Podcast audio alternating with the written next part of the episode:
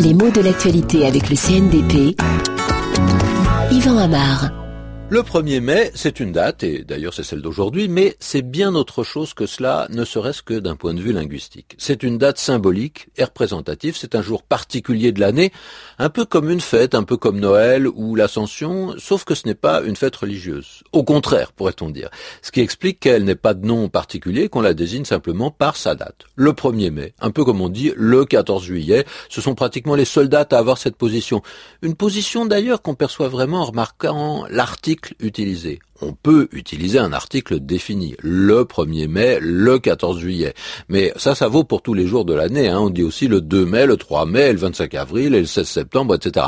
Seulement, on peut également utiliser l'article indéfini, l'article 1, et dire, aujourd'hui nous avons un 1er mai de lutte, un 1er mai unitaire, un 1er mai sous le signe de la résistance. Ce ne sont que des exemples. Hein.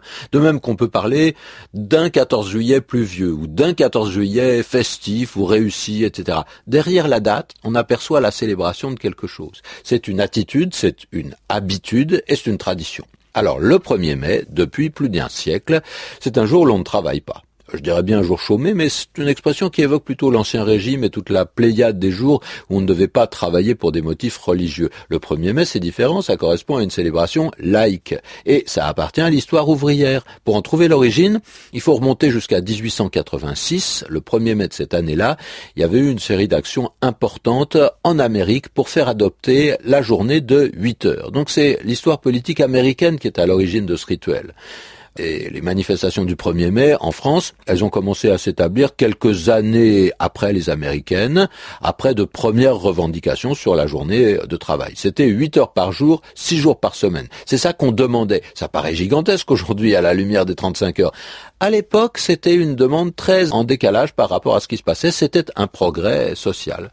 Mais assez bizarrement, ce n'est que pendant la Deuxième Guerre mondiale et l'occupation allemande que le 1er mai a été officiellement désigné comme ce qu'on appelait à l'époque la fête du travail et de la concorde sociale. Euh, c'est un texte qui date du 24 avril 1941 et c'était plutôt de façon assez démagogique que le pouvoir essayait, c'est-à-dire le pouvoir de Vichy, euh, de s'attirer les bonnes grâces de la classe ouvrière. Mais malgré tout, cette tradition a survécu à la guerre et ce sont les forces de gauche qui l'ont reprise à leur compte.